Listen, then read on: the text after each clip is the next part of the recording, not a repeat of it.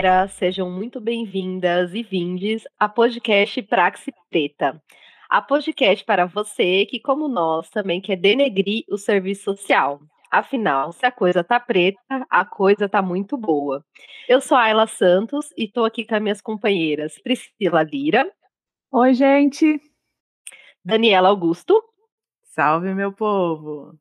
E a gente pede licença para entrar no seu espaço e compartilhar com vocês é, hoje esse episódio que faz parte da nossa série Papo Praxis Preta, onde vamos trazer, a gente traz convidados, convidadas para dialogar sobre a importância do legado de autores e autoras negros e negros brasileiros que fizeram e fazem um debate da formação sociohistórica do nosso país, diferente daquela imposta pelo ensino formal colonizado debate urgente e necessário para que todos acreditem na importância da, transformar, da transformação da nossa história e enegrecer o serviço social. Então, hoje, gente, temos o privilégio de contar com a presença da nossa convidada, companheira e querida Raquel Gouveia Passos. Olá, Raquel. E Ayla, tudo bem? Tudo bem também. Vamos lá. Hoje a gente está aqui, gente, com essa maravilhosa Raquel. É, a Raquel é assistente social, mestra, doutora, tem pós-doc, currículo imenso. É, atualmente ela é professora adjunta da Escola de Serviço Social da Universidade Federal do Rio de Janeiro e professora colaboradora do Programa de Pós-Graduação em Política Social da Escola de Serviço Social da Universidade Federal Fluminense e pesquisa na área de saúde mental, reforma psiquiátrica, luta de manicomial, relações de gênero, raça e classe, racismo e sofrimento psíquico. E o trabalho também de assistente social na política de saúde e saúde mental. Além disso, ela é libriana, viu, gente? Fica a dica. E dona de um sorriso encantador, de todas as fotos que ela tem, ela tá com esse sorriso e mãe do Barney. né, Raquel? E hoje a gente quer, né, dialogar com a Raquel sobre a importância do pensamento de Franz Fanon para o serviço social, né? E acho que é importante dizer que a gente escolhe a Raquel, né, como essa estudiosa também de Franz Fanon e traz contribuições para o serviço social e para a reforma psiquiátrica. Então, Raquel, é, a gente queria que você contasse para nós um pouquinho da Raquel que não está no Lattes. Quem é a Raquel que não está no Lattes? Conta um pouquinho para nós. Oi, gente, tudo bem? Oi, Ayla. Oi, Dani. Oi, Priscila. É uma honra estar com vocês aqui nesse podcast maravilhoso, enegrecendo o social brasileiro, provocando é, inquietações e problematizações em relação ao racismo estrutural e suas manifestações. Né? É, saudar pela iniciativa e aí me apresentar, né, para além do LAT, porque a vida não cabe no LAT. Atualmente o LAT foi para o espaço, né? Assim, o nosso atual ministro tacou o LAT para o espaço e a gente faz também aí o latte no espaço. Né? Mas vamos trazê-lo de volta para entender esse desmonte aí do, do próprio CNPq, entender o, a não seriedade da ciência na brasileira hoje. Mas quem é Raquel que não cabe no Lattes, né? Como você bem disse, eu sou mãe do pet Barley José, um salsichinha muito muito fofo e que adora aparecer nas minhas lives, né? É, e sempre aparece nas minhas redes sociais. Uma libriana com ascendente em Ares. Não sei se isso explica alguma coisa. Que demônia! Agora faz sentido, porque eu assisti as lives da Raquel, ficava em pânico, em choque. Tô entendendo lá da Como a gente segura essa mulher, não consegue acompanhar, gente. Eu estou sempre buscando possibilidades de equilíbrio, isso faz parte mesmo, mas tem aí certo fogo, fôlego, né, que me move não é à toa que atualmente eu sou uma esportiva no espaço Maia, é o espaço onde eu malho. Ele estava presencial no início do ano passado e minha professora, Maiara Máxima, ela transformou o espaço em espaço virtual e tem dado super certo para mim, em que eu incorporei atividade é, na minha dica de vida, né? Então, todos os dias eu malho pela uma hora com ela. E aí, quando eu estou com muito fôlego e disposição, eu ainda faço mais uma hora, uma hora e meia de atividade, ou corro, ou bicicleta, ou caminho, né? E, e quando eu caminho, Barley José vai junto. Ele já chega no Maracanã, que é aqui pertinho de casa, super alegre, que aí ele vai, caminha, caminha, caminha, caminha, a gente chega, dá banho, ele tá alegre, cachorro ele não para, então ele acompanha em tudo, né?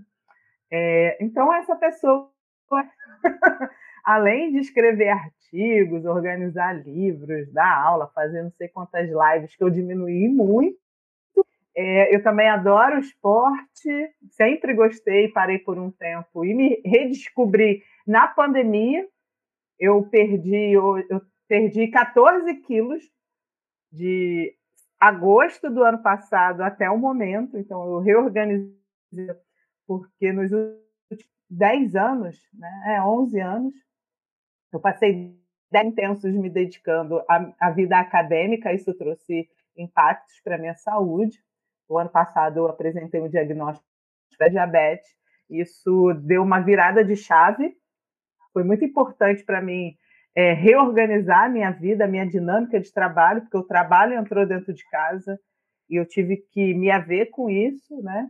É, então eu mudei o estilo de vida, ação, atividade física, comecei a, a priorizar o meu auto né? Não no sentido da pós-modernidade, galera, porque eu também estudo cuidado, né? Porque aí tem a discussão.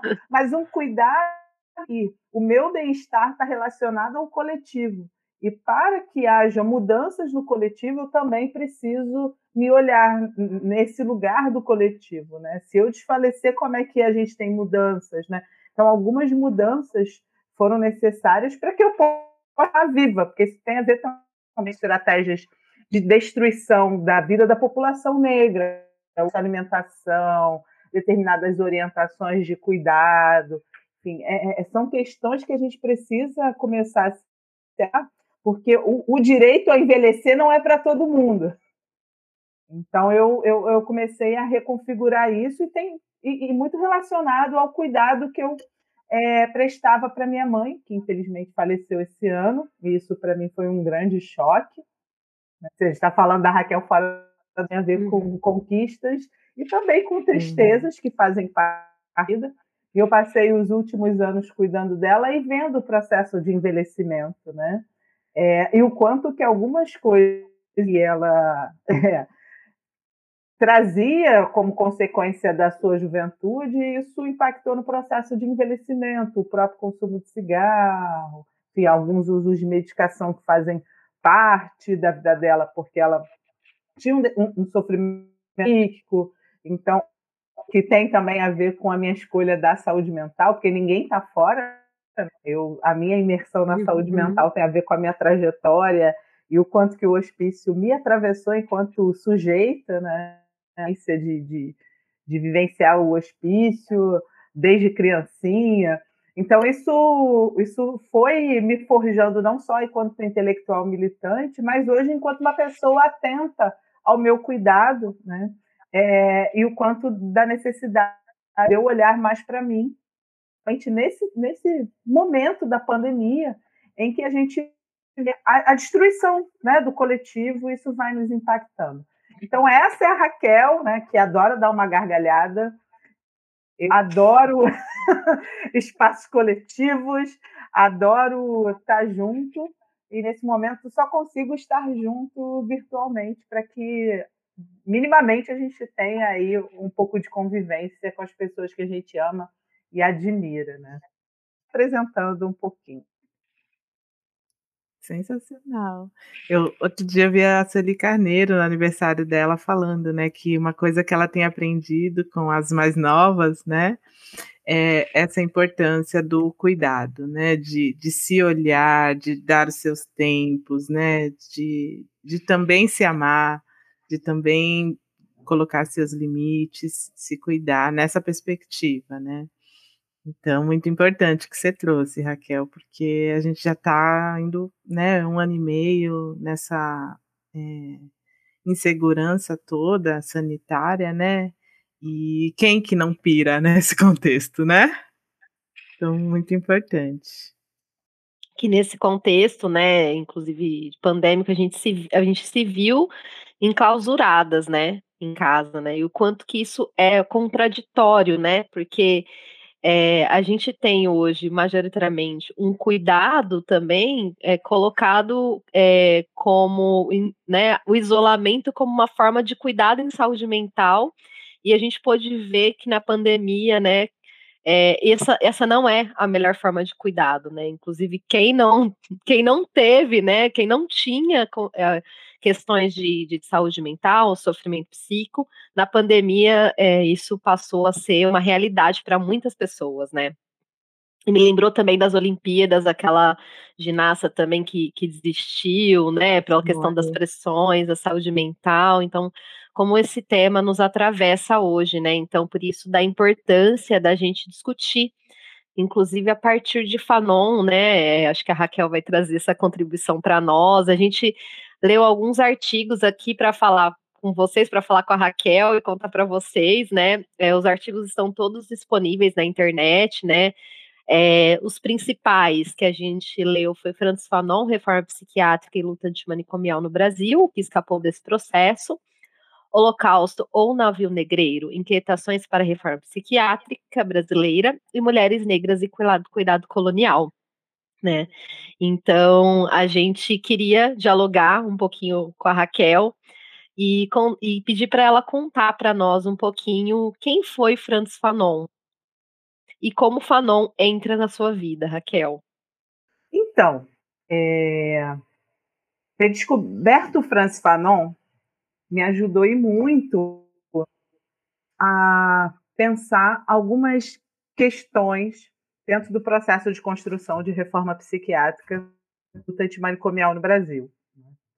Eu tenho uma trajetória é, de inserção no Movimento Nacional da Luta Antimanicomial desde que eu me formei na universidade. Na verdade, eu já vinha fazendo aproximações e e do movimento estudantil, eu no movimento nacional da luta antimanicomial, porque no Rio a gente tem um núcleo estadual da luta antimanicomial, e quando eu passei um tempo em São Paulo também, fiz parte do Fórum Paulista da Luta Antimanicomial. Então, já, eu tenho uma imersão né, no campo da saúde mental, seja na formação, seja na experiência de vida, ou, na, ou também na trajetória acadêmica, de pesquisa, eu, eu sou imersa. Né? Então, algumas inquietações foram aparecendo ao longo da, da minha jornada, é, que foi é, é estímulo para eu pensar algum, alguns dos objetos de pesquisa, seja no mestrado, no pós-doutoramento, e hoje nos projetos de pesquisa e extensão que eu desenvolvo. Né? É, o apagamento é, da atuação de mulheres, o protagonismo das mulheres enquanto protagonistas da construção da reforma psiquiátrica da comial é um deles. Tanto que eu vou trabalhar isso uh, na pesquisa de mestrado, como as mães e familiares de pessoas em sofrimento psíquico podem é, construir a política principal, né, numa perspectiva de reforma psiquiátrica, através das suas ações de cuidado, e posteriormente no doutoramento sobre o trabalho do cuidado executado por mulheres, em especial mulheres negras, nos serviços residenciais terapêuticos, que são equipamentos que constituem o manicômio, e aí pensando muito é, no lugar da moradia.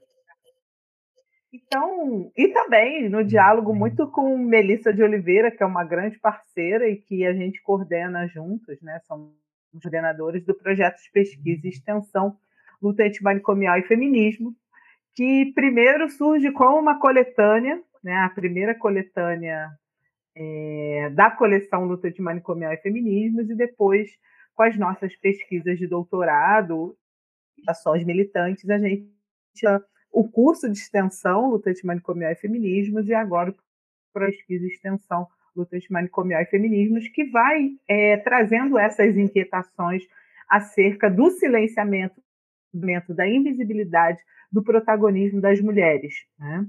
É, e também, né, é, é eu vou pensar em especial mulheres negras a partir da minha, do meu aprofundamento com a tese de doutoramento e também na minha locação enquanto mulher negra, né?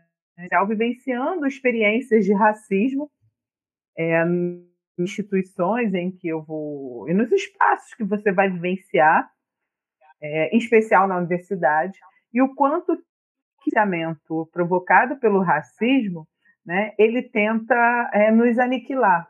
Então isso me move também a uma atenção mais especial para pensar o, o racismo enquanto base estrutural estruturante, não só da sociedade brasileira, do próprio sistema capitalista porque eu entendo que há expressões particulares na formação do Estado brasileiro, mas que o, o, o próprio racismo ele é base estruturante do capitalismo, né? E aí grande marco herança a partir do colonialismo e, e que vai ser base para a sociedade moderna. Então, o quanto que é, essa lógica racista está colocada e vai atravessar, em especial, as mulheres negras. Né? E daí eu vou algumas inquietações, mas é no encontro com o Fanon, o, um Fanon que é, que é pouco conhecido no Brasil, o Fanon da luta anticolonialista, ele foi muito presente, né? mas ele, ele também foi sendo apresentado de maneira muito fragmentada aqui no Brasil. Você tem processos de chegada do Fanon no Brasil, né? E, e isso é muito gradual. É muito importante a gente entender a recepção do Fanon no Brasil. Mas, no caso da reforma psiquiátrica e da luta antimanicomial, o Fanon não chegou até agora. Então, o texto é, Navio Negreiro, é, Holocausto ou Navio Negreiro, que é uma pergunta, Holocausto ou Navio Negreiro? Inquietações para a Reforma Psiquiátrica Brasileira. É, o, é um primeiro artigo que eu trago inquietações iniciais, por que, que o Fanon não foi apresentado para a gente no interior do movimento e da reforma psiquiátrica porque esse né?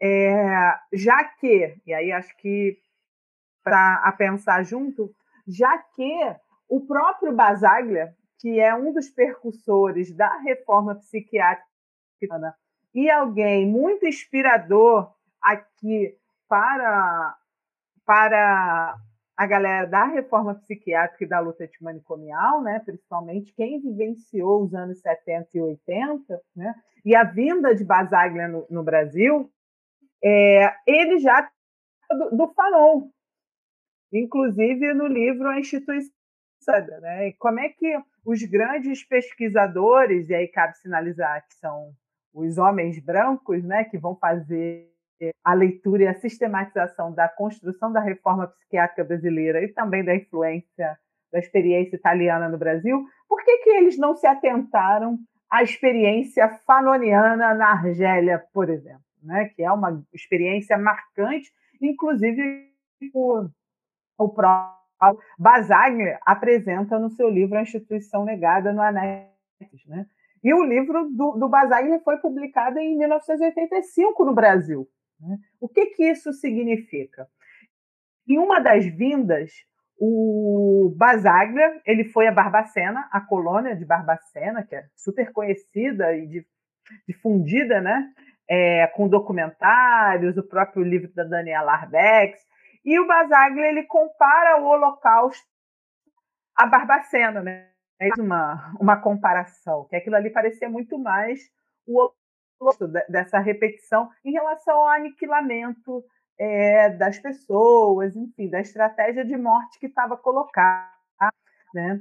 É, e isso ganha muito mais repercussão do que a gente problematizar o, o, o, que, o, o que os portugueses fizeram aqui no Brasil, né? o que a colonização promoveu, em especial, população originária, os povos indígenas, e a população do continente africano. Galera, África não é um país, né? Muito importante fazer essa uhum. aplicada.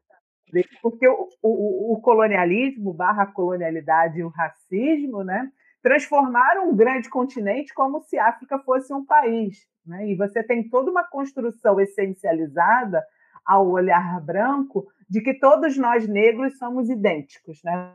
Nós somos parecidos, isso é uma lógica racista muito perversa de destruição da, da, da, das singularidades, das construções das particularidades coletivas que a gente precisa problematizar, né? porque é, falar de questão étnico-racial e de racismo não é a mesma coisa. As pessoas não discutem do mesmo ponto de vista, não discutem do mesmo referencial. Então, é fundamental fazer esse debate que vocês estão fazendo, porque vários pontos de e que vão dar, em algum momento, é, é, vão, vão entrecruzar, ou seja, vamos chegar aí na encruzilhada, mas não necessariamente vão seguir no mesmo caminho. Né? Há muitos pontos concorrentes e divergentes. E isso é fundamental a gente problematizar, porque o essencialismo né, é, da branquitude faz com que nós sejamos homogeneizados, inclusive a nossa discussão. Então, se a gente está aqui conversando sobre a importância do Fanon e o diálogo social, um dos pontos que o Fanon é essa problematização. Né?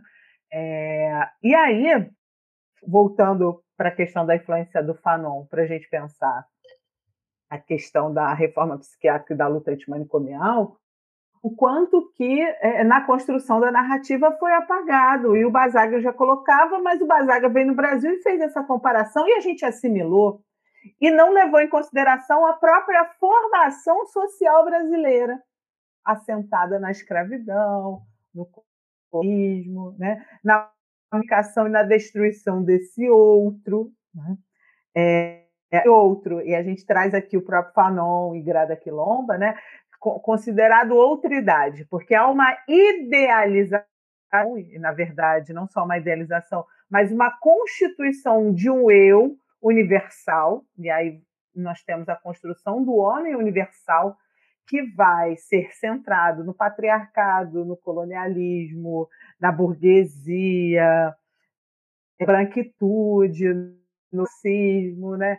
É, é, que é esse homem universal branco que, que vai dar uma, um, um, direcionamento, ou melhor, o perigo da, da história universal, como a Chimamanda coloca, história única, né, vai ser constituída a partir desse olhar e que vai ter uma influência nos, nos processos de subjetivação, né, nos processos de construção do coletivo, nos processos de construção dos estados-nação. Isso está no Silvia Almeida, que é estrutural, isso está no Negras Máscaras Brancas, isso está em Grada Quilomba, em Memória de Ação. Né? Então, todos esses processos, sejam eles é, é, para pensar uma formação do Estado-nação, seja para pensar a construção das identidades é, coletivas no movimento particular, nas determinados grupos, ou das próprias individualidades, no processo de construção subjetiva, nós vamos ter o racismo estruturando.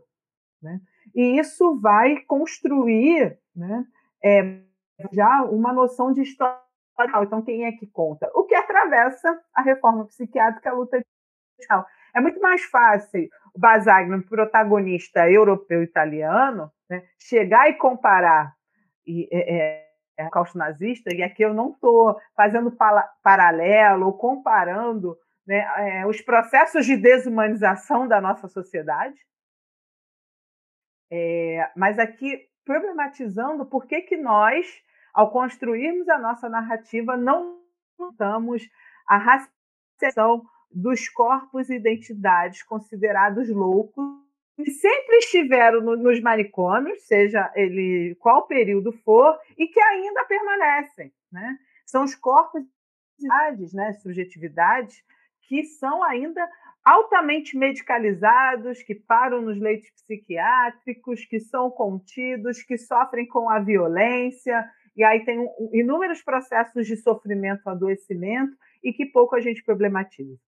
Então, é, é uma indagação que vai me mover, em especial no artigo Holocausto Negreiro, e que eu vou conversando com o Fanon e a experiência do, do Fanon psiquiatra, né? É, a junção aí do Fanon psiquiatra, do Fanon revolucionário, que me convoca, né, isso tem a ver com a minha identificação com esse Fanon, para questionar a psiquiatria enquanto instrumento de perpetuação da lógica colonialista. Né?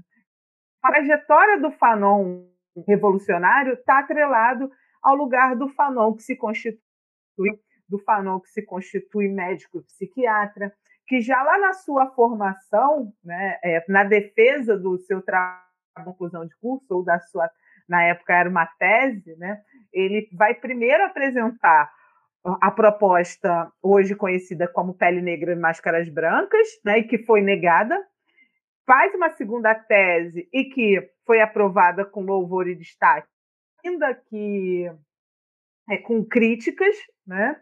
É, e ele depois ele vai fazer a sua formação é, em psiquiatria, sua especialização com François Tosquelles, que foi que é uma grande referência para a psiquiatria francesa, né, para toda a reformulação da psiquiatria francesa.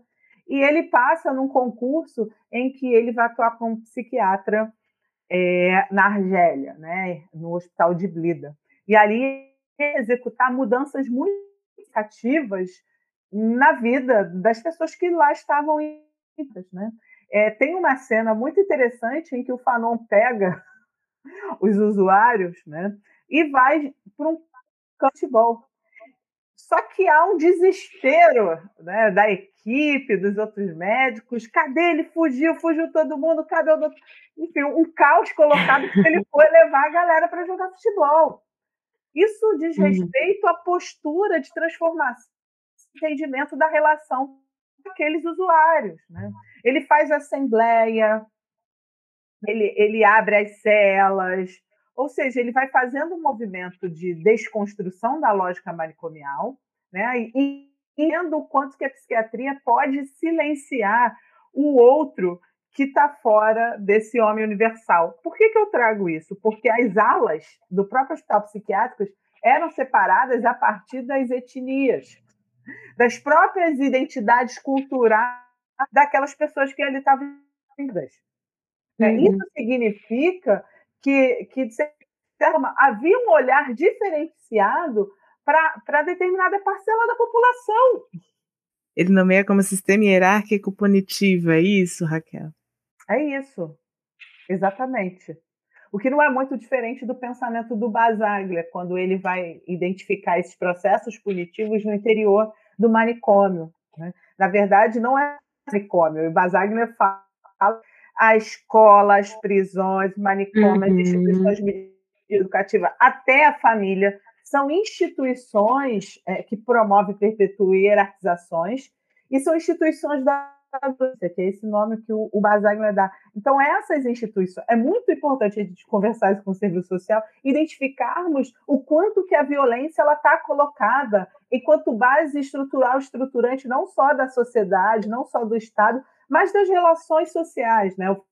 Em Condenados da Terra, ele fala que, o, que a violência é um, um, um instrumento de linguagem, né? Então, a, essa violência que a gente vivencia cotidianamente e que os corpos negros em especial, mas a, a manifestação da violência está colocado sempre para outra idade, e aí não é só população negra, população indígena, LGBT, em situação de rua, pessoas fazem uso prejudicial de álcool, crack e outras drogas, né? Pessoas que sempre estiveram no vão sentir é, os impactos da violência na sua concretude. As mulheres também, e aí não só as uhum. negras, as mulheres como um todo, né?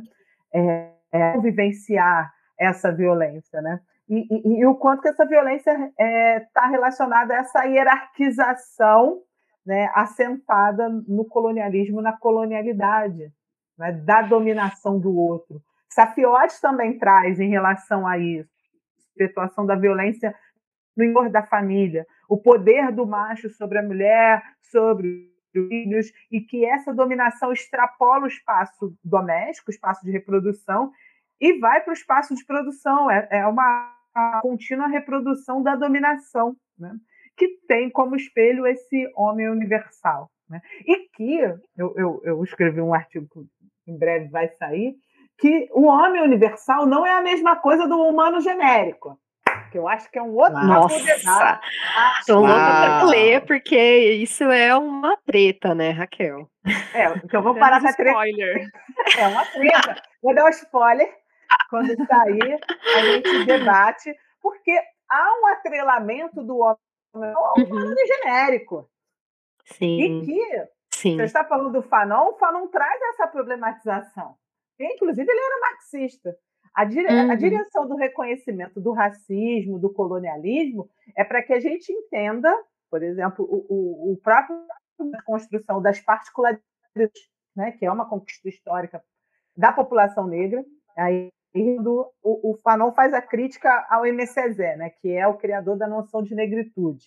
O que, que é essa negritude? A construção da, da negritude, que é o reconhecimento do ser negro, que é uma noção criada pela branquitude, porque o branco uhum. criou uhum.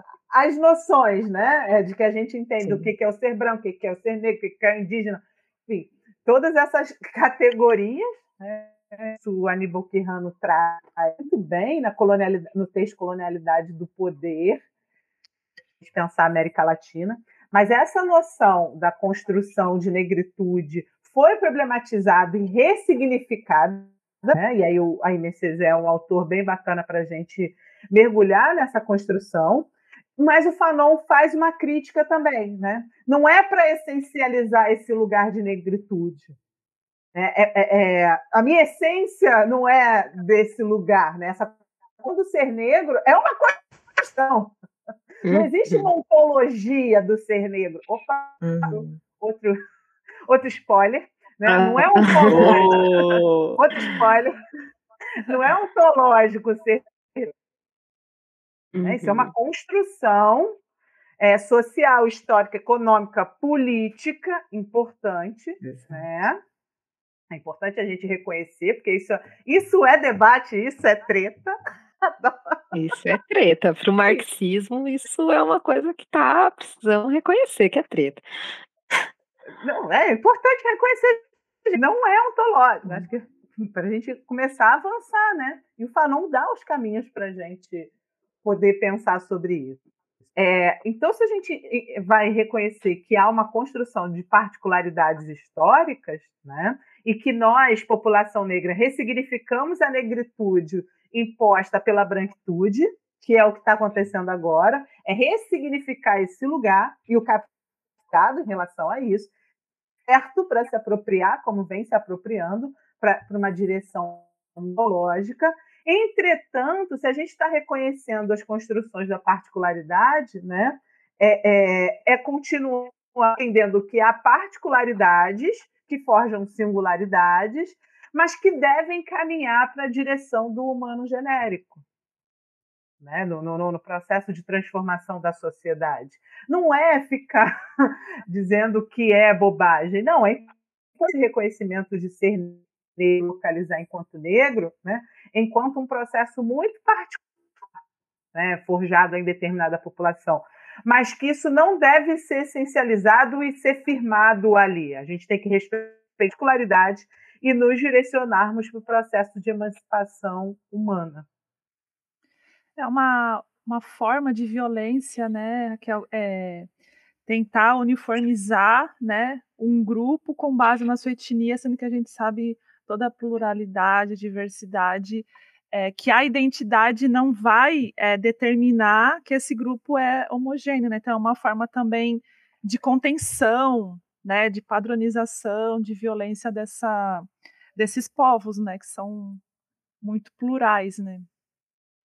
Exato. Em, em Revolução Africana, é, em defesa da Revolução Africana, é que eu tenho a edição que saiu esse ano em português, eu tenho a edição que foi publicada em 80 em Lisboa. Eu sempre ela, porque ela me ajuda mais essa discussão nos dois primeiros artigos dele, né? Para poder pensar o quanto que a, aí a, a psiquiatria ela é funcional, inclusive, para essa homogeneização ciência, né, para colocar o sujeito né, de uma de uma determinada raça, né, muito entre parênteses, porque raça é uma construção social, né, raça, etnia, numa localização de doente. Né, e que, uhum. para mim, é, o grande, é uma grande questão atual né, é, do quanto que o próprio capital, e aí por meio da indústria farmacêutica, não pode transformar essa pauta né, enquanto uma pauta interessante para justificar que é, por ser negro, né, esse sujeito ser negro é um sujeito doente, como historicamente já foi feito né, na psiquiatria brasileira, na psiquiatria norte-americana. Há pouco tempo saiu uma matéria do, no New York Times em que a Associação Americana de Psiquiatria né, reconheceu o quanto foi racista, e ainda é, né? O quanto foi racista e instrumento de perpetuação de uma lógica de controle mas isso só foi possível porque o movimento de psiquiatras, mulheres e homens negros, problematizando a funcionalidade da psiquiatria na realidade norte-americana e o quanto que a indústria farmacêutica né, capturou isso para essa perpetuação. Né? O quanto temos um perfil de sujeito doente, doente mental. Né? Se a gente vai uhum. tomar tem um censo publicado pela professora Sônia Barros, né, o censo não, um artigo que é fruto do censo do mapa dos hospitais psiquiátricos uh, do estado de São Paulo, que mostra que o percentual de negros internados no hospício no início dos anos 2000, acho que até 2014, 2008, 2014, não me recordo, tinha mais negros institucionalizados do que né, pensando o percentual. É, se a gente veja Lima Barreto, ele também fala, a partir da sua experiência, enquanto alguém que foi institucionalizado, né, passou todos no hospício, né, e, e hoje eu digo que o hospício é o hospício que foi o primeiro hospício do Brasil, que hoje é o campus da Praia Vermelha, o campus que eu trabalho hoje na FRJ, né? Ele denuncia. Olha só. É muito, é muito doido. Muito louco, né? Doido. O quanto é, o negro é a cor mais cortante do hospício. Entre uhum. outras publicações que hoje vão aparecendo, né? É, o quanto que o ser negro ele sempre foi medicalizado, logizado, e a psiquiatria foi a psiquiatria brasileira foi influenciada pelo pensamento eugênico, assim como uhum. o direito. Então uhum. a gente uhum. tem aí um casamento, um casamento importante para a gente poder denunciar e entender quem é o sujeito perigoso, doente, né? É, é, e que ainda é preso de maneiras, né? seja no hospital de uhum. custódia de tratamento, seja nos leitos psiquiátricos, até nos, no, no, nos equipamentos substitutivos ao hospital psiquiátrico, que é a grande parcela que é atendida nos centros de atenção psicossocial, que é a galera que está uhum. institucionalizada nas prisões e nas instituições de medida socioeducativa. Então, essas instituições, elas recebem a população negra, né, que é a maior população da realidade brasileira. O quanto que as nossas instituições são funcionais para a contenção dos corpos e subjetividade. Eu sempre destaco o corpo e subjetividade porque há também um aniquilamento das individualidades, né? É, é, das singularidades. Né? É, a, minha, a minha construção enquanto indivíduo ela vai ser homogeneificada por causa da lógica racista, patriarcal, classista, como se a minha identidade não fosse fruto de, das inúmeras instituições em que eu estou inserida, né? não, não, não fosse levada em consideração e o meu corpo fosse homogeneizado na lógica racista. Então é importante dizer ali, cada vez mais, que é, é, ser negro não é ser único, é ser plural. É, assim hum, como vão pensar assim como ser LGBT, ser mulher, ser classe trabalhadora. Né? Essa perfeito. trabalhadora ela, ela é plural. Então nós estamos nela. Então nós somos plurais. É muito importante a gente entender essa pluralidade. É, Raquel, eu na leitura dos artigos, né, me chama muita atenção é, essa, esse rompimento do Fanon, né, com essa lógica do, do cuidado que ele aponta como colonial, né, é, nos cuidados ao sofrimento psíquico dos pacientes, e também me chamou muita atenção, né, quando você é, traz no, nos textos a questão da violência institucional, né, é, que o, o, tripé institucional ele tem o, o braço penal, né, é, o braço que produz a doença, né, a, a pseudocura, enfim.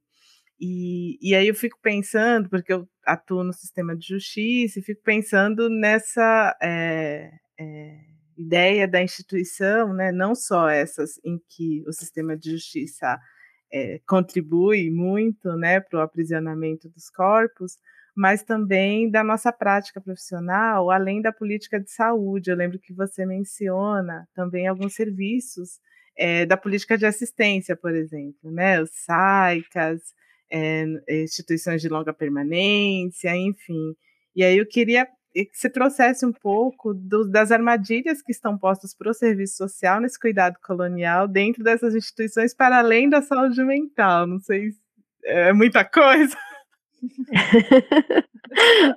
Não, pouca coisa. Tá, vamos lá.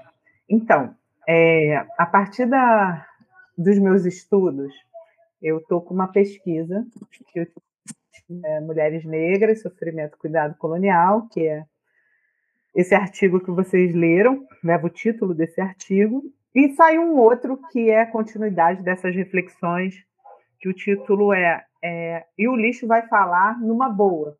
Tá na... Leiam, gente, é maravilhoso. Que eu vou falar sobre sofrimento, e, e, o quanto que o, sofr... o que é o sofrimento, a necessidade de extrapolar o sofr... a noção de sofrimento para fora da saúde mental, que isso vai forjar uma noção do existir mulher negra. Esse é o meu próximo pós-doc. Eu vou me, me Outro. A vida é assim, Raquel, você não para, Raquel. Como tem é... fôlego. É, é. É isso. Inspiração. É, é, é isso. Eu, eu, eu amo isso, é o que eu mais adoro. Eu adoro falar, né? Eu adoro dar aula também. Eu gosto de fazer tudo na universidade, menos a burocracia. Eu não sei se eu acho isso um tédio, mas é, enfim, tem que fazer a parte da administração. Eu amo fazer extensão, pesquisa, ensino, eu amo tudo. Eu gosto muito de pesquisar. Me estiga, a vida me estiga. É, eu, eu tenho 300 de extensão, gente. Os alunos piram, os alunos, os alunos, eles adoram, mas eles. Né? É, então, a noção de cuidado colonial eu estou construindo. Então, esses dois artigos, eles são fruto dessas reflexões e que tem como base o, o pensamento do Fanon, mas eu também estou mergulhando é, em autoras negras, né, para poder sobre a construção da noção de cuidado é, que nos é nada enquanto mulheres negras. Né? Ou seja, é, como eu venho pensando o cuidado teórico na sua materialização, eu quero identificar como isso foi construído e destinado a nós mulheres negras e está relacionado à negação do cuidado, né? ou melhor, a, a, a, ao cuidado dispensado à população negra eu entendo, e aí para eu poder o que, que eu entendo de cuidado? Que tá, foi o que eu trabalhei na e aprofundei no, no pós-doc em serviço social na Unifesp. O cuidado, para mim, é uma necessidade ontológica que é suprida a partir de uma relação, é, de uma conexão material entre duas pessoas. Né? Exemplo, quando um bebê nasce, ele consegue suprir a fome, a sua sede, é, se ele consegue né, prover é, o lugar para morar? Não. Então, um outro, e aí você tem a construção desse lugar da mulher, suprir essas necessidades para a sua existência. Assim como no processo de envelhecimento, quando os idosos uhum. vão necessitando, né, com que o outro vá suprindo as suas necessidades ontológicas. Né? E aí eu estou falando das ontológicas, do não controle, por exemplo, da, da própria higiene, da necessidade de, de alguém é, é, lhe alimentar, dar água, etc. Né? Pessoas raras, pessoas com uhum. algum grau de deficiência, esse é um ponto importante para que as feministas que trabalham com o debate da deficiência não briguem comigo, algumas deficiências, porque ter deficiência né, não significa que você tem com dependência, não é, mas há graus de, de, de dependência em relação às deficiências. Pessoas em sofrimento psíquico passaram anos, por exemplo, em hospitais psiquiátricos, e que tem os impactos aí nesse processo, né? Isso é muito importante. Então, o quanto que é, a gente tem uma conexão né, é, materialista de suprir esse, essas necessidades de sujeitos que delas precisam. Uma outra pessoa vai executar o trabalho para suprir o que eu demando. Né? Eu o cuidado. Então, alguém vai executar o trabalho do cuidado. Uhum. Tem toda uma construção social, né? e aí o, o, os marcos do capitalismo são fundamentais para isso, né? A, a, noção de família monogâmica, heteronormativa, cis heteronormativa, é, vão atribuir às mulheres esse trabalho, inclusive despotencializando o trabalho, né, o cuidado, enquanto parte é, da essência do ser feminino. Né? Você tem toda uma construção do que é ser mulher, do que é ser feminino, né? colonizada, como hum. o Gones trabalha né, em relação à colonialidade do gênero, né? o gênero também aí sofre esse atravessamento da colonialidade. Né? É, então, você tem uma, o que eu chamo de essencialização e normalização do cuidado enquanto pertencente às mulheres, né? Um cuidado utilizado.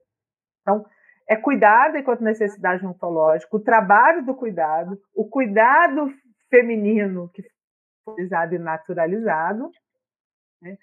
é, o cuidado em saúde mental, que é uma outra noção que eu também construo na tese, que é pensar que o cuidado, por ser uma necessidade ontológica, ele deve ser compartilhado de maneira coletiva e fazer é, da comunidade.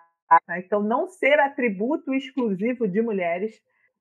Que isso vai reverberar e, e vai romper barreiras do que a gente fica defendendo, inclusive em relatórios, né, dos assistentes sociais, do que é cuidado. Ai, quem cuida uhum. das crianças, quem cuida do idoso, quem cuida do adolescente trabalho com adolescente. Ai, sempre tem que ter alguém para cuidar do adolescente. É isso, Mano. E fala, coloca para a família, né? Mas que família? Na verdade, a família Perfeito. que é responsável pelo cuidado na família é, são as mulheres. E né? Mulher, e aí, né? que mulher? mulher? Porque mesmo também, na, na, dependendo da, da classe, isso também vai ser delegado a outra mulher. Né? Uhum. Né? Sim, total. Exato. E é a mulher negra, né? Exatamente, que entra no ponto que eu quero chegar da noção de cuidado colonial. Né? Ah. Porque a gente está falando dessa noção mais teórica, pensando a formação social brasileira, né? É, vamos pensar a organização da Casa Grande. Uh, boa. Né? Grande. Sinhá, seus filhos, senhor, né? o homem branco, e a população escravizada que ali servia, não só na plantação, mas servia grande. Né? É, quem amamentava era a mulher negra, porque sim, ela não amamentava, uhum. ela pariu e quem amamentava, e aí são as amas de leite, que eram ou alugadas ou eram as próprias escravizadas, e eram as escravizadas estavam grávidas, quer dizer que elas estavam livres do trabalho da plantação, porque as mulheres mulheres escravizadas, quando estavam grávidas, elas atuavam tanto na casa grande quanto na plantação, né? então elas não não é, um, um, período de cuidado, nada disso, continuava no mesmo ritmo, tá? Então elas eram alugadas como amas de leite e, e, e quando seus filhos nasciam, ou elas matavam seus filhos, porque com que vivessem naquela situação, né? ou morriam as crianças, desnutridas por doenças, enfim, a expectativa de vida da população negra era muito pequena. Né? É, a mulher executava o trabalho doméstico, organizava a casa, limpava a casa, e também era mãe preta. Né? Lélia Gonzalez, com o texto Racismo uhum. na Cultura Brasileira, fala sobre isso. Né? A mãe preta, ou seja, maternava os filhos. Então, o, as crianças brancas cresceram com a mãe preta maternando.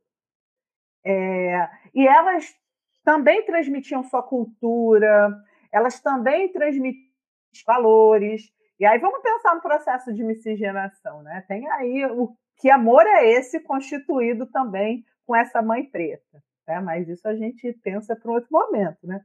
Além disso, nós mulheres negras éramos estupradas pelos senhores, pelos seus filhos. Importante lembrar, E ela tinha ciúme, né? Porque sim, ela tinha ciúme do estupro, do desejo do homem branco em relação às mulheres, né? Então, pois o é. existir mulher negra na Casa Grande não era simples. Né? Era desde a produção do amor a também do ódio, né? da punição. A mulher branca também punia a mulher negra. Não era só o, o homem branco, seus filhos, que tinham propriedade apropriavam desse corpo, dessa existência.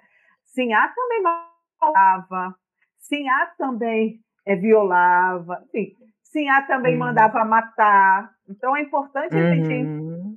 é, é, da divisão não só de hierarquização de classe, mas a, a, a divisão de raça aí estabelecida né, nessa, nessa hierarquização né? É, é, e o gênero nos separa, né? porque aí faz uma diferença por causa da própria construção de gênero, mas ao mesmo tempo entendendo que nós, mulheres negras, nem éramos vistas enquanto humanas. Né? Estamos na zona do não o Fanon coloca, né? tem uma hierarquização da humanidade e ser negro é ser não humano.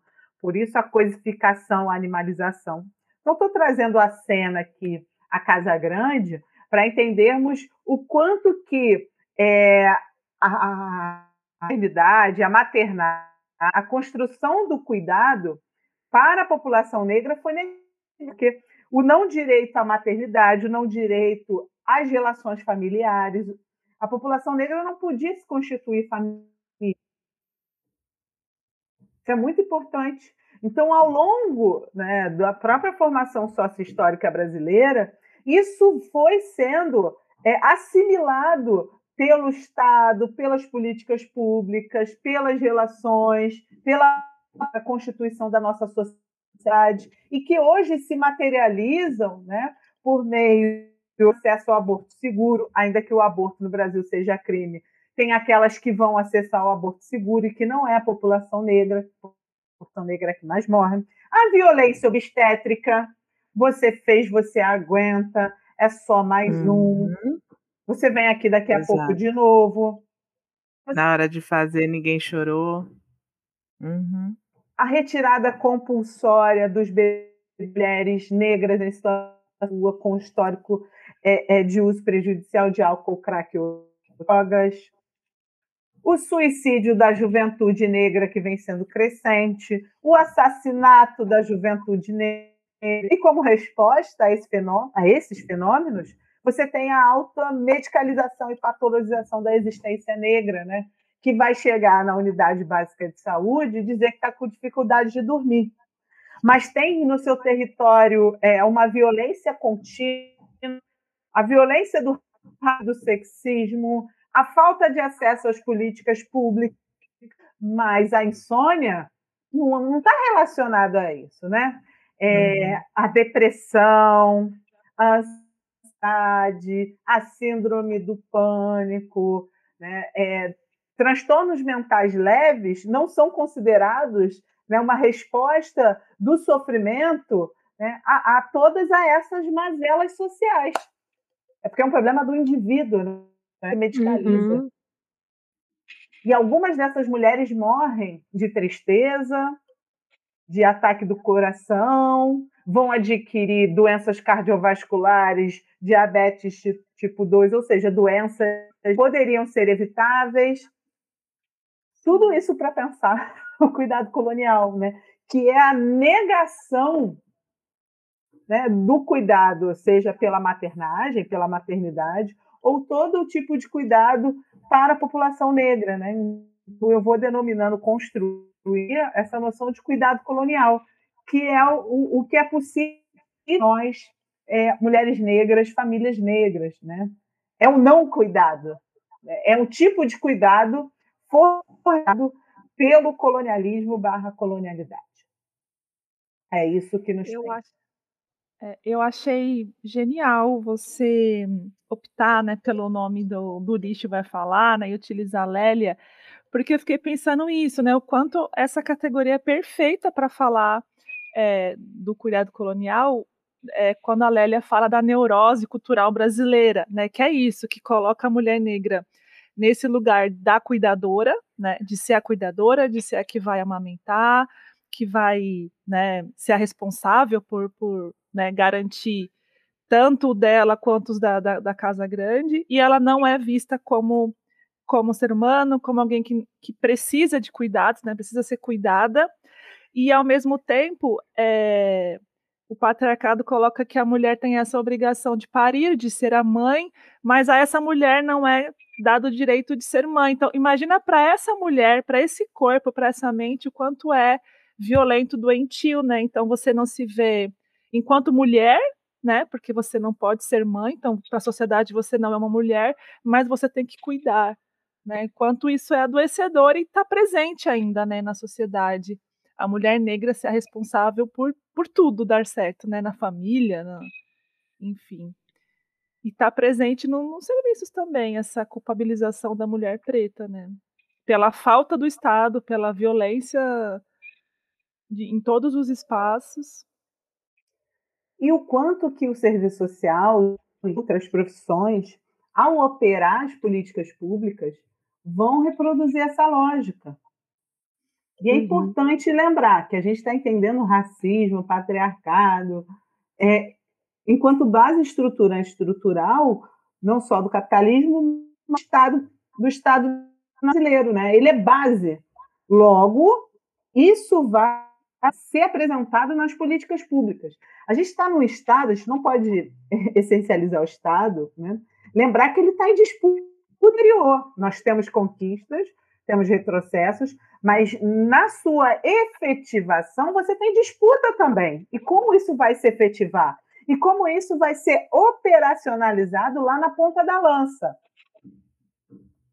Né? Como os profissionais eram as políticas públicas de maneira que vá na contra lógica do extermínio. Como fazer isso? Para mim é um grande desafio hoje, eu não sei responder.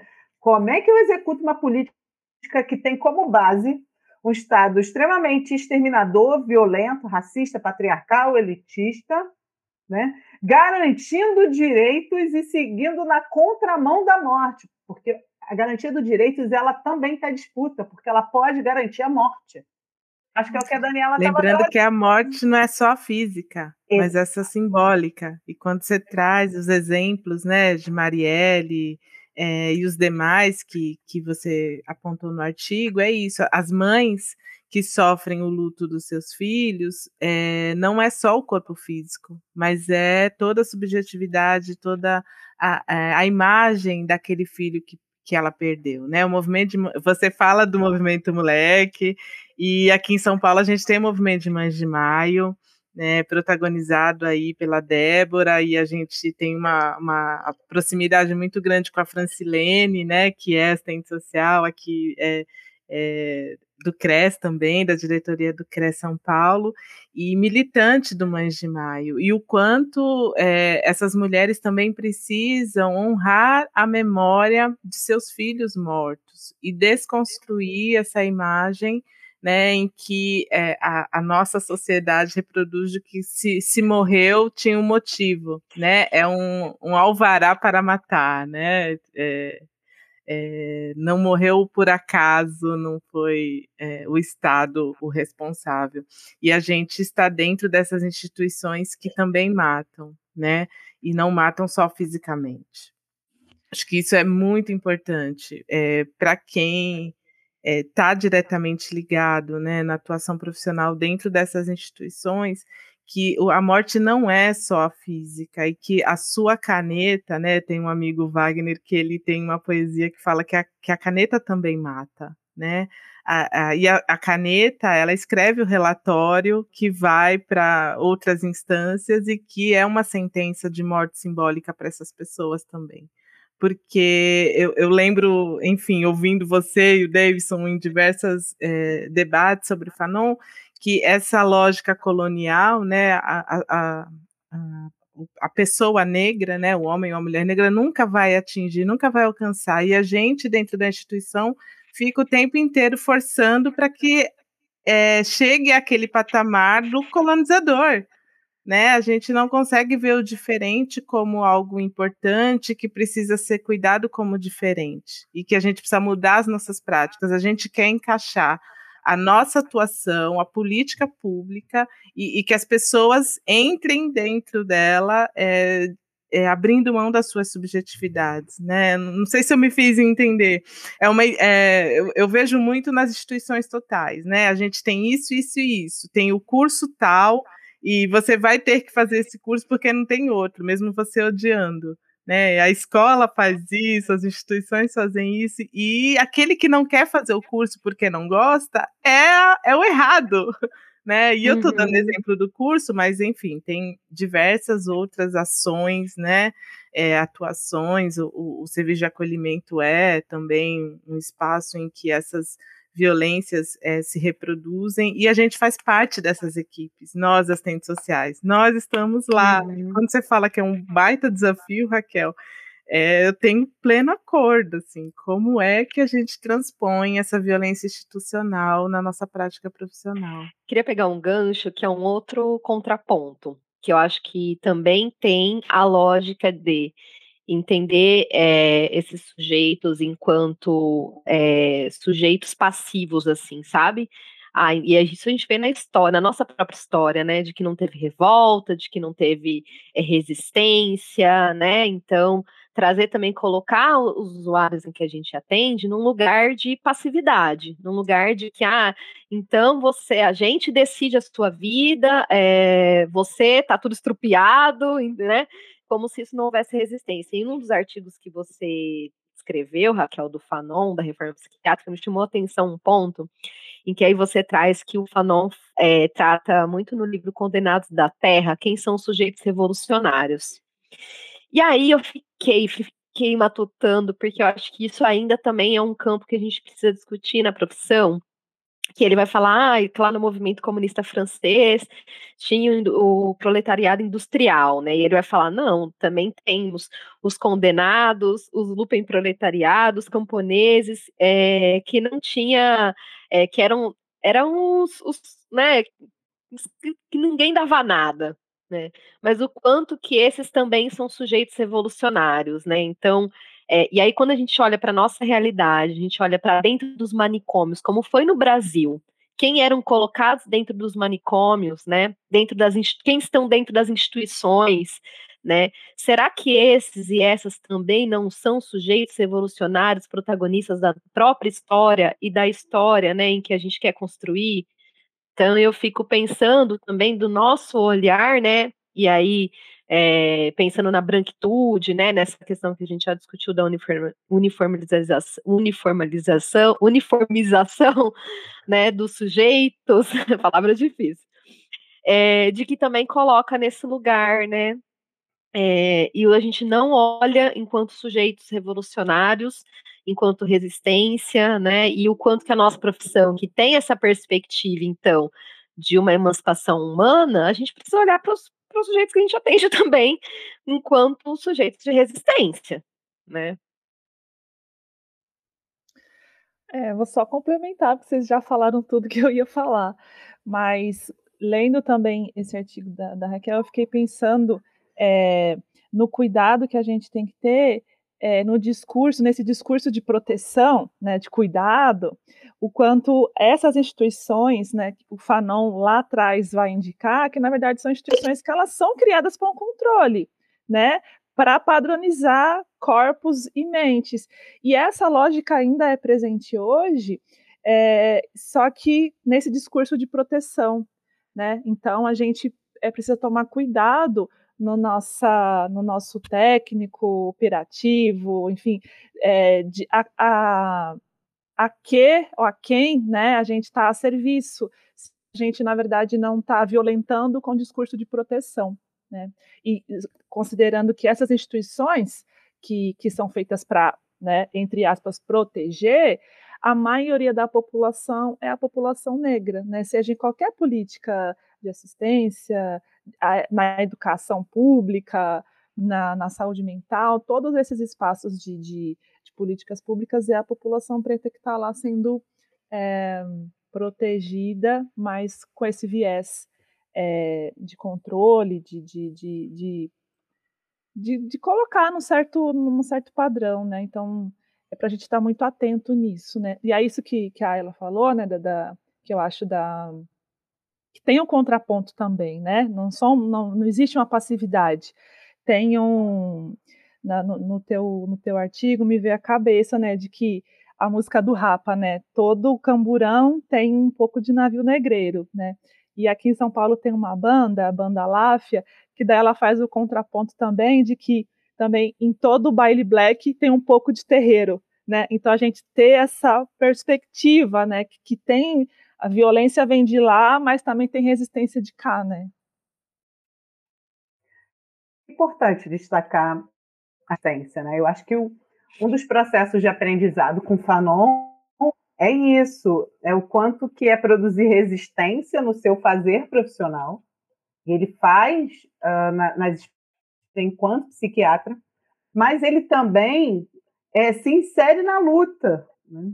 É, é, ele atendia no período da manhã pessoas que estavam em sofrimento é, e que eram soldados, e à noite ele ia a galera da resistência. Depois ele cansa de todo isso, não no sentido de estar é, auxiliando dessa forma, mas das contradições. E ele se lança na, na própria moção da luta. Não é à toa que ele também vai pedir demissão do hospital psiquiátrico que ele trabalhava.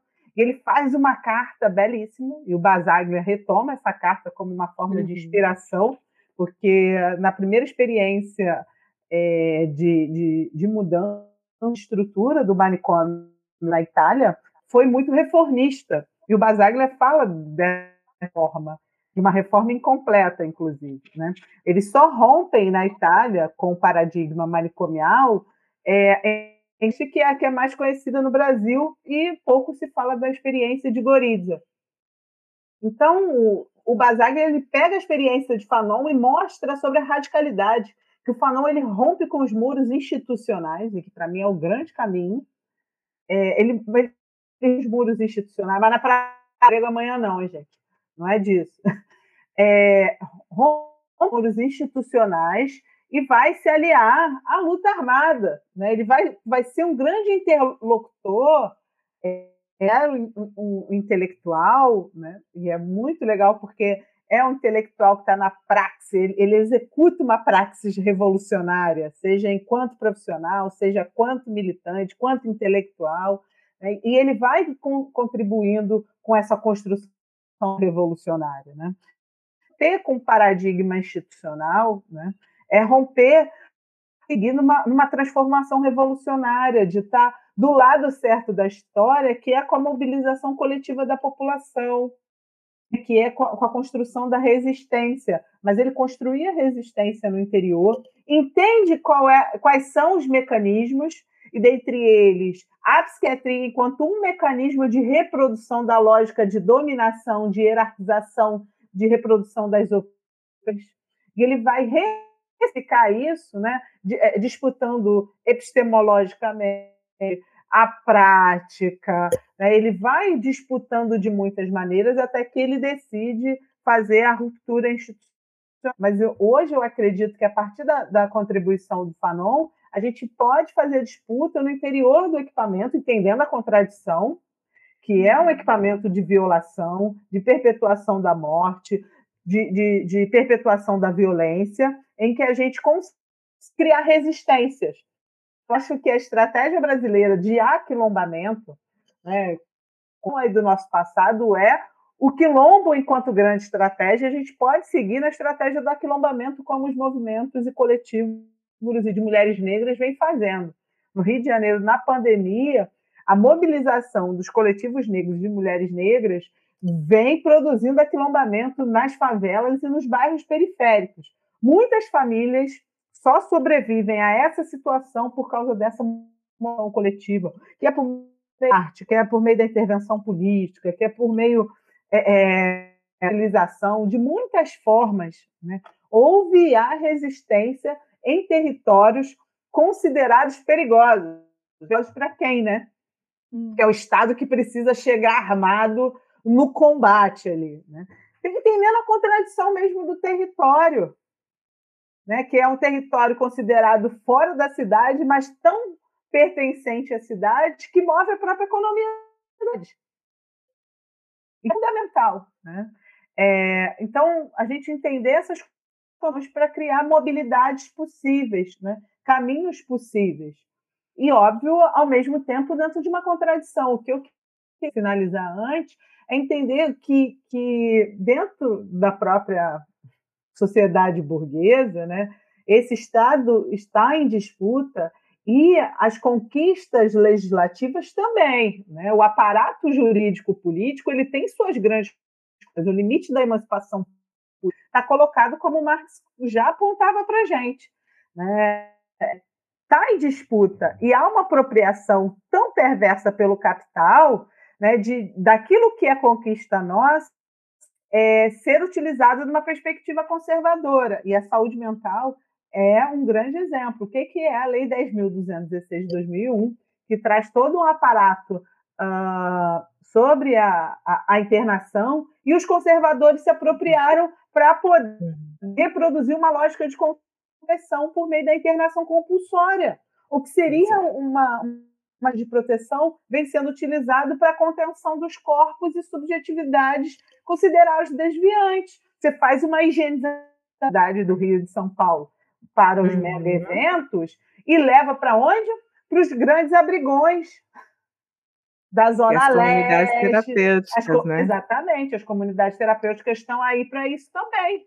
Então, aquilo que seria para proteção, utiliza como forma de opressão a questão do abrigamento das crianças e de adolescentes, de famílias chefiadas por mulheres, né? famílias monoparentais que são hegemonicamente negras, e aí você tem todo um, uma, um discurso moralizador, racista, né? É, de que não vai problematizar as condições reais e concretas e da, da, própria negligência do Estado, da sua não presença, porque isso é proposital, a gente tem que parar de idealizar esse, essas não presenças são estratégias de reprodução da morte. Muito importante. Né? Então, o Estado não vai uhum. chegar, ele é o Estado burguês, é o Estado que a gente está disputando, mas que tem limite. A disputa tem limite. Que Estado que a gente quer? Esse Estado? Ele não vai chegar. E quando ele chega, é para matar. Até é o braço forte. É o braço forte, não só armado, mas pensa só, é, é, é do, do, da própria despotencialização da política de assistência. Vamos pensar na básica.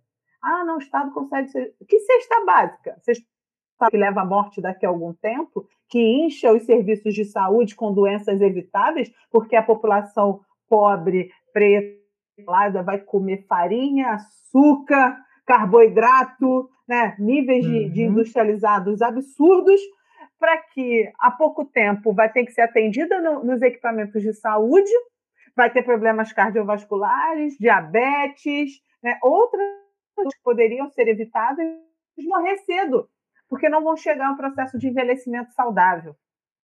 Ah, para quem tem tempo é atividade física, que são três horas de transporte para chegar no emprego, mais três horas para voltar. Pois é. E que muitas vezes vai usar até essa concessão, né, esse direito, é, como artifício para entrar né, na sua casa para te fiscalizar. Né? Então, já que eu estou concedendo, eu posso fiscalizar o que, que você está fazendo com isso que eu estou te dando. Né? Usa uhum. como artifício de controle também. Né? Uhum, uhum. E somos nós, é, não só os assistentes sociais, mas outros também, que vamos ser esses profissionais de reprodução do controle, né? É o controle, é o consenso, né? Já colocava lá atrás. E aí, o que, que a gente faz hoje? Uhum. Não é só a defesa de direito meramente, né? Até entender que defesa de direito é essa. Porque o capital também está aí na defesa do direito, mas é o direito para quem? É o interesse. Direito de quem? Perfeito. É manutenção da ordem, né? Porque o di... é, isso que é legal. Eu estou andando com a galera do direito, né? do, do, direito crítico, né? É, por exemplo, a Tula Pires, professora do direito da PUC, ela problematiza os próprios direitos humanos. Os direitos humanos são para quem? Quem são os humanos? Hum, Fanon tá maravilhosa, Tula Pires. A Tula é maravilhosa. Que humanos? Né? Que Se humanos. a gente pega a noção de humanidade pelo homem universal, né? e aí o marco da Revolução Francesa, quem é humano? E, sem falar da estratificação da humanidade. Quem é o não humano? Quem está na zona do não ser? Então, o próprio, a própria defesa dos direitos humanos ela tem que ser problematizada para a gente entender quem são os humanos que têm os seus direitos à vida garantidos. Porque os não humanos, os animalizados, os coisificados, os mercantilizados, eles sempre estiveram na zona do não ser. Então, eles são é, alvo da política de morte. E é perfeito até para entender, né, nessa, nessa lógica do direito, é, num país que você tem é, um racismo que ele não é institucionalizado, né, que você tem um apartheid que ele é social, mas ele não é legal, e que existe um consenso da sociedade, um silenciamento que, né, que naturaliza que negros vivam em determinados lugares, que não estejam visíveis é, nos meios de comunicação, na educação, enfim, em vários espaços, e que isso é uma violência cotidiana naturalizada, né? Esse pacto é, no Brasil, né, de que não é oficial, mas ele é, é real, né? Ele, ele existe. Perfeito.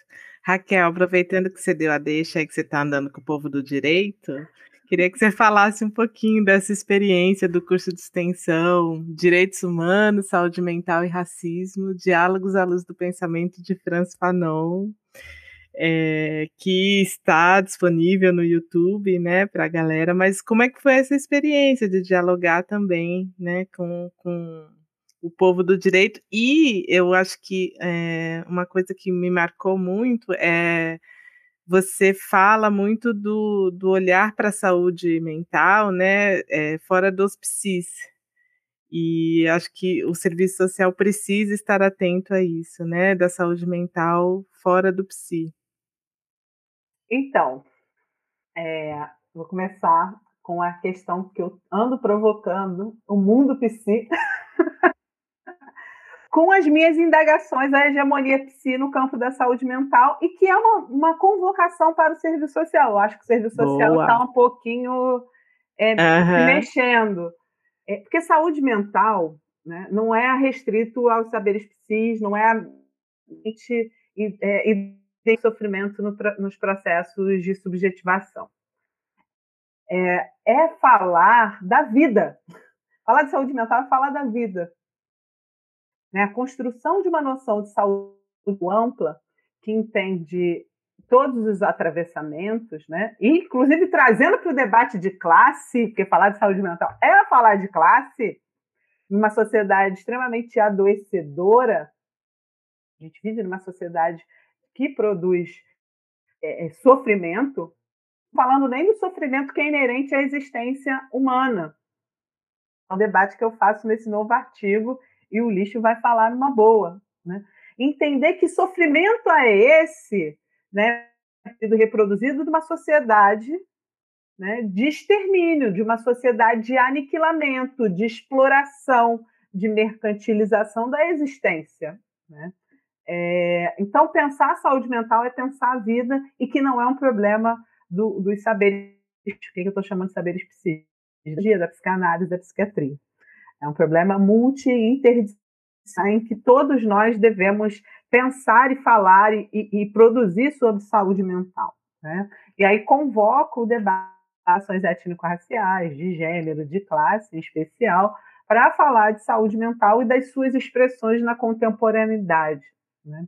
É, inclusive, eu escrevi uma matéria para o Le Monde, que o em maio, que o título é Bala, Fome, Vírus e Velocidade do Purgatório do Caos, para pensar essa interconexão do, do cenário é, na realidade carioca e que isso leva ao adoecimento, né? mas em especial à medicalização das mulheres negras. E por isso eu vou fazendo diálogos para fora da saúde mental, mas falando de saúde mental, para fora do, de uma noção de endogenismo da saúde mental. Né? A gente precisa ir dialogando com outros saberes, extrapolar. É, e aí a presença do direito. Já faz algum tempo, construindo com a defensora pública Patrícia Magno, que é uma defensora incrível, estava nos hospitais de custódia e tratamento aqui do estado do Rio de Janeiro, hoje ela está em outro setor, mas ela por muito tempo foi atuando num processo de desinstitucionalização e fechamento de hospitais de custódia no Rio de Janeiro ela é uma grande protagonista. Eu falo para ela que ela.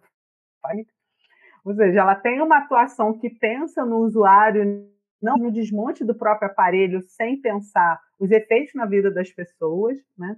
E a gente vem construindo parcerias. E o ano passado, na verdade, em 2019, nós começamos a pensar no curso de extensão, né? que seria presencial, aos sábados, no auditório da Defensoria, que fica no centro do Rio de Janeiro, porque a gente queria a presença de movimentos sociais, de pessoas da saúde, do sistema de justiça, enfim, um público muito plural, que atividade, inclusive fora da universidade, porque o campus da UFRJ que eu trabalho, na Praia Vermelha, ele fica na Zona Sul, então tem restaurantes muito caros, é pouco acessível. E a gente queria com que as pessoas chegassem, né? Tem essa preocupação é, de fazer cursos que sejam realmente ocupados pela comunidade, pela sociedade como um todo, e não elitizado e para a universidade. A universidade precisa ser ocupada pelo povo. Negócio de universidade pisada, né, é, é, distante da realidade, não é para mim, por isso que eu gosto de extensão. A gente tem que desistir usar as práticas da formação na universidade pública. E é por isso que a gente está na favela, por isso que a gente está no sistema de justiça, por isso que a gente está nos equipamentos de saúde mental, com os movimentos sociais. Isso, para mim, é, é primordial, porque eu também preciso me embebedar do que é real, apesar de viver. Preciso estar tá ali com o carro, porque há uma idealização da universidade é, de um trabalho abstrato do pensar que se distancia do concreto, né? E para mim é um movimento dialético. é dialético fazer isso, uma formação no real, né? Nós somos assistentes sociais, né? eu acredito no materialismo histórico dialético.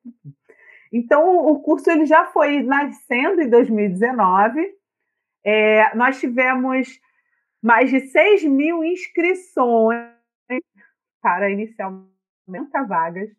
Caramba! Então foi assim, do Brasil inteiro, não foi apenas do, do Brasil inteiro, uma demanda e foi um trabalho absurdo fazer a seleção e aí ampliamos para 100 vagas é, as pessoas que receberiam o certificado extensionistas e veio a pandemia. Fechamos a. Foi assim, a gente na quinta, dia 12 de março, estava lá na minha sala, a equipe. Não, não vamos fechar as porque quando acontecendo alguma coisa, ninguém sabe o que, que é, e aí nunca mais voltei na minha sala. A gente parou, tinha selecionado, ninguém sabia, todo mundo suspensa os primeiros meses, com a vida remota se instalando, reconfiguramos o curso, 100 pessoas selecionadas para serem extensionistas, e vamos transmissão online, que foi o ano passado o boom, e a gente transformou o curso em modalidade virtual, modalidade reorganizando. É, eram esses os professores, a programação foi apenas reorganizamos é, o formato e foi um boom, porque tivemos mais de duas mil pessoas ao vivo assistindo, mais de dez países, de todos os estados brasileiros, e uma demanda, uma dimensão que a gente não acreditava, na verdade, nem esperava. Tipo, ah, vão ser as pessoas, algumas outras. E o curso uma proporção né, fora do controle. Ele hoje tem mais de 100 mil visualizações. É, um dos, é o segundo vídeo mais assistido da Defensoria Pública, porque o sucesso. O, sucesso. O defensor público, né, é, que é chefe aqui no, na DP do Estado do Rio de Janeiro, ele enfim, ficou maravilhado, ganhou uma dimensão muito importante. Outras defensorias começaram a se mover. Eu, esse ano, formação é, é a defensoria é, de Ribeirão, acho que é Ribeirão Preto, não, não, de um dos municípios do interior, que eu já tinha ido para uma palestra, e, e, o coletivo de trabalhadores técnicos né, é, da defensoria estão fazendo um curso esse ano, me chamaram novamente, então ganhou uma dimensão é, muito importante né, nesse diálogo e traz o debate da saúde mental num outro nível. Mas num outro nível, num outro pensando esse casamento psiquiatria, eugenia, racismo, direito, com a galera que está no direito, com a galera que está na história, nas ciências sociais, no serviço social, na psicologia. Ou seja, a gente vai abrindo o debate para fora de um endogenismo da saúde mental, fazendo um diálogo para pensar a vida e essas interfaces e contribuindo e muito para a gente poder avançar na produção de vida, né? É, e tensionando o próprio sistema de justiça. O que, que é a justiça mesmo, né? A justiça dialogando com outros saberes. Então, a repercussão foi maravilhosa. A gente sistematizou e publicou um livro que está no site da escola, né? E o, no último semestre tenho um núcleo temático é, que teve como título é, O Preto Velho Francis Fanon. Desculpa, é, qual foi o título? Gente, não. Esse é Ebó Epistêmico, com a palavra Preto Velho Uau. Francis Fanon. Uau! E, e trouxe o Preto Velho, o ancestral Francis Fanon, enquanto autor-chave para a discussão do núcleo temático. Eu trouxe todo o conteúdo uh, do curso, do livro, e foi ótimo, porque eu tive uma grande parcela da turma de alunos da psicologia. Né? Eu tenho, eu tenho, é, eu ministrava a disciplina de psicologia social e serviço social na escola, em que eu dei um, um, uma outra direção, centrando o debate o racismo enquanto eixo central para pensar os processos de subjetivação do povo brasileiro, ou seja, o racismo ele vai forjar a constituição das subjetividades na nossa realidade e aí trazer a interface com o serviço social.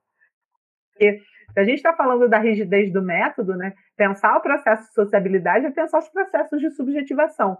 Se, uhum. se é, é, o homem se transforma ao transformar a natureza, ele também se transforma ao se relacionar com o outro, né? E esse outro se transforma.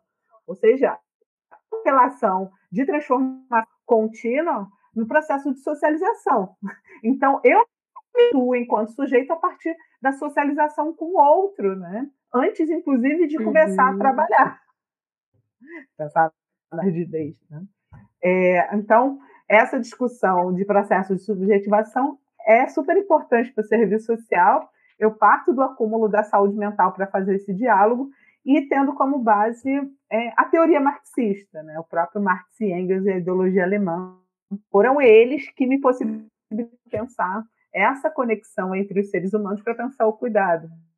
E, o, e o Lukács também. Sem essa base teórica, eu não, não, não avançava, não avanço, não avançava em, em algumas reflexões teóricas. Gente, que banho de. que loucura! Né? Qualidade, É, de gente. referências, de. Eu queria aproveitar e falar. E aí, esses números né, do curso, eles só mostram o quanto é um debate urgente, né, enquanto sociedade, e não enquanto um nicho né, de uma política pública. Não, é enquanto que atravessa todos os setores da sociedade, né? E que a gente precisa se rever em muita coisa, né? E aí também, é, você falando sobre esses, essas referências né, que você tem para a tua produção, aí eu queria também falar que, lendo os teus textos, eu fiquei muito impactada é, o quanto você é, coloca exemplos né, de violências é, né, absurdas que acontecem na nossa sociedade, para exemplificar, né, para é, humanizar, né, que não são números, não são Uhum. dados, né, são pessoas, são histórias que foram, que são interrompidas, que são violentadas, e eu acho isso de uma, sabe, de uma sensibilidade, de uma, é, enfim, eu acho a tua escrita muito generosa, muito acolhedora, de temas tão complexos, tão profundos, tão dolorosos, né, para a gente, para todo mundo, né, que lê é, sobre racismo, sexismo, enfim. E aí me remete muito a Lélia, né, que a Lélia também tinha essa escrita generosa de trazer é, de uma forma muito didática, muito é, acessível para as pessoas, né? A gente pega o teu texto e qualquer pessoa, mesmo que não tenha muita né, aproximação com o tema, consegue entender e se colocar, né? E, então eu queria muito colocar, é, dizer o quanto eu fiquei, fico muito atravessada com a tua produção, com a tua escrita e agradecer muito a tua generosidade, né? A tua a tua forma de transmitir todo esse conhecimento, toda essa, essa tua caminhada, né? Então, queria muito enfatizar isso, né? Da, da intelectual orgânica, né? Que é colocar a tua vivência, né? Em prol dessa luta, dessa trazer a academia para fora, né? E o de fora para dentro. Isso. Sensacional. E, Obrigada. e dizer que e Raquel, ela ela, ela é essa pessoa, parece que ela vai esse furacão mesmo, né? Que eu acho que vai movendo é, por onde passa, assim. Eu lembro a primeira vez que eu vi Raquel foi num núcleo lá no Ifesp, né? E que eu falei, que essa mulher, gente, pelo amor, eu colei na Raquel, nunca mais grudei na minha vida. Porque... Sedutora! É. Ela é sedutora libriana mesmo, porque. E aí eu falei, eu preciso conversar com essa mulher, preciso me aproximar do que ela tá dizendo, do que ela tá escrevendo, porque eu acho que, né, nessa, como ela mesma diz, né, sem perder é, a perspectiva marxista, fazer debates da atualidade, e isso quanto que é importante para a profissão, né, e quanto que isso é importante para nós, porque a gente vê muito alguns dos debates levado para o campo pós-moderno, né? E o quanto que a Raquel não traz a centralidade, a radicalidade, discute coisas e põe a mão na ferida, né? E o quanto que isso é importante. Então, queria dizer para vocês aí que estão tá nos ouvindo, procure Raquel, procure os textos da Raquel. Tem muitos textos aí, gente. Ó, essa mulher escreve que, olha, é, vídeos no YouTube, livros, enfim, é, procure a produção de Raquel, lives, né? Porque ela tem produzido e tem contribuído muito, né? É, a gente sempre, Raquel, faz uma femenagem as nossas convidadas aqui, que a gente sempre que a gente traz, né? É, para o nosso, nosso debate. E aí eu queria, a gente quer colocar um áudio para você aqui, é, como parte dessa femenagem, tá? Queria que você ouvisse. Raquel, queria te dizer que você é a peça fundamental da reforma psiquiátrica brasileira. Sua contribuição tem sido inegável.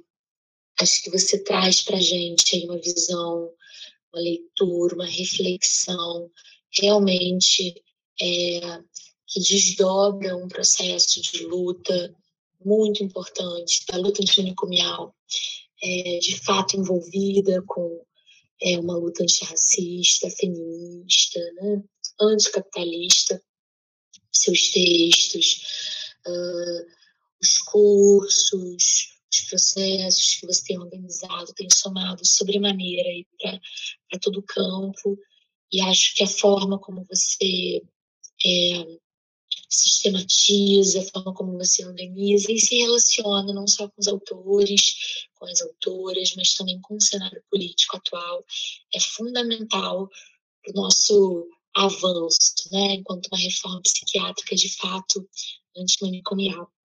Quero dizer que é muito bom caminhar com você, aprender com você, poder compartilhar né, a vida, os estudos contigo que a gente tenha muitos anos de parceria ainda e que você é, só se fortaleça nesse caminho, né?